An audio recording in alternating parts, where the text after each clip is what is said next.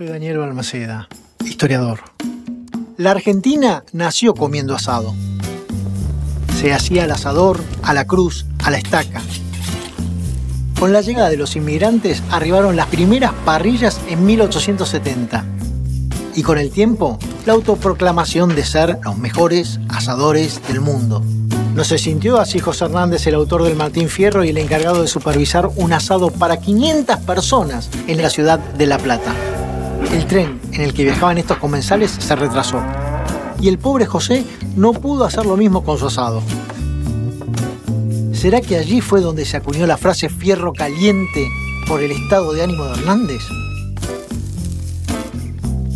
En 1890 se tiró el primer chop de cerveza Quilmes y desde entonces es uno de los compañeros infalibles de los asados argentinos.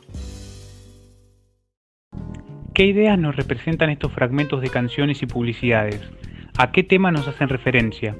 Seguramente pensarán que nos hablan de la cultura argentina, de cómo somos, de aquellos hábitos culturales y costumbres por los que somos reconocidos los argentinos. Pero, ¿a qué nos referimos cuando hablamos de nuestra cultura? ¿Qué es la cultura? Rápidamente podemos decir que se trata del conjunto de costumbres, significados compartidos, valores, opiniones, creencias, modos de producción y de vida que se encuentran en una sociedad establecida. ¿Eso significa que todos en una misma sociedad hacemos las mismas cosas de la misma manera? ¿O que hay una sola cultura? ¿Todos compartimos las mismas ideas, sentimientos, valores y creencias? No, pero seguramente hay cosas que sí compartimos. Por ejemplo, aquellas prácticas que tienen que ver con nuestra vida cotidiana y que hacemos a diario, como por ejemplo el mate, el asado, las reuniones con los amigos, la forma de hablar, de vestir, nuestros gustos y opiniones, es decir, cuestiones que son parte de nuestro día a día. Esas cosas comunes que nos unen a los argentinos, que hacen que nos reconozcamos como tales, son parte de nuestra cultura. ¿Qué pasó? Llegamos al 2020 y nos chocamos con una pandemia. Tenemos información de 20 casos distribuidos en 7 países. Se corroboró hace apenas algunos minutos el primer caso de coronavirus en Estados Unidos. Es noticia ahora. Han confirmado el primer caso de coronavirus en Argentina. Tenemos el primer caso de coronavirus confirmado en nuestro país. COVID-19 can be characterized as a pandemic. A partir de las 0 horas de mañana deberán someterse al aislamiento social preventivo y obligatorio. ¿Y cómo afectó esto en nuestra vida cotidiana? Nosotros somos de reunirnos, de besarnos, abrazarnos, apretujarnos. Es nuestra marca registrada. Pero en este momento hay que decirle que no a estas costumbres argentinas. Es la única manera de cuidarnos entre todos. Resistamos las ganas de darnos un beso, de chocar las manos, de encontrarnos, de sentarnos todos en una larga mesa. Esto no va a ser para siempre, por un tiempo nada más. Y después sí, bueno. Después prepárate, vas a tener que ir a un kinesiólogo para que te acomode todos los huesos del abrazo fuerte que te voy a dar. Pero hasta entonces tenemos que pensar en el otro, quedarnos más en casa y aunque nos cueste, dejar de juntarnos. Porque esta es una gran oportunidad de demostrar que en un momento así estamos todos unidos. ¿Será que la pandemia cambiará para siempre nuestros hábitos culturales? Esto no lo podemos afirmar, pero por lo pronto hubieron un par de cosas que sí cambiaron. Ya no abrazamos, ya no vamos a bolichas ni fiestas masivas, vivimos con el alcohol en gel en la mano, tomamos distancia muchas veces de nuestros seres queridos.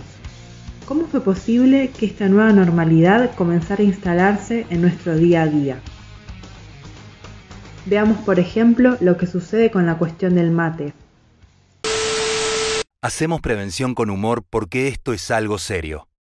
Responsables y con conciencia social, una parte de la población a la que llamamos la cuidadanía. Resisten los embistes de cualquier nabo. Llegó mascarita.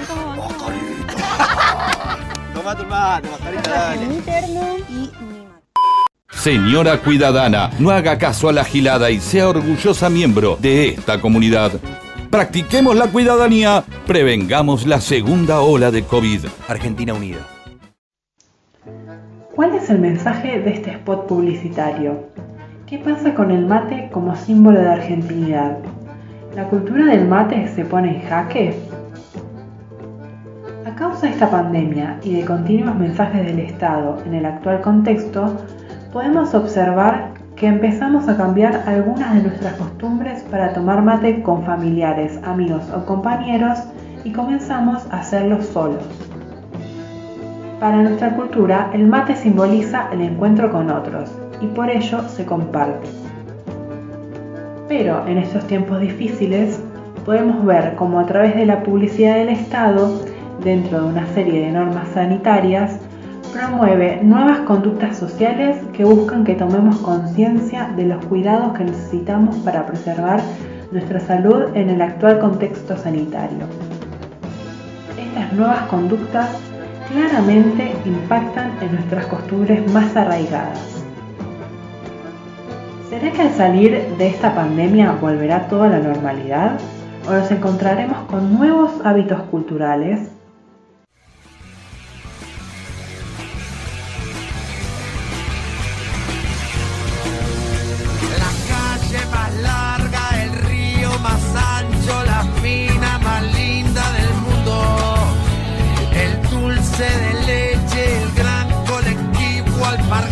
So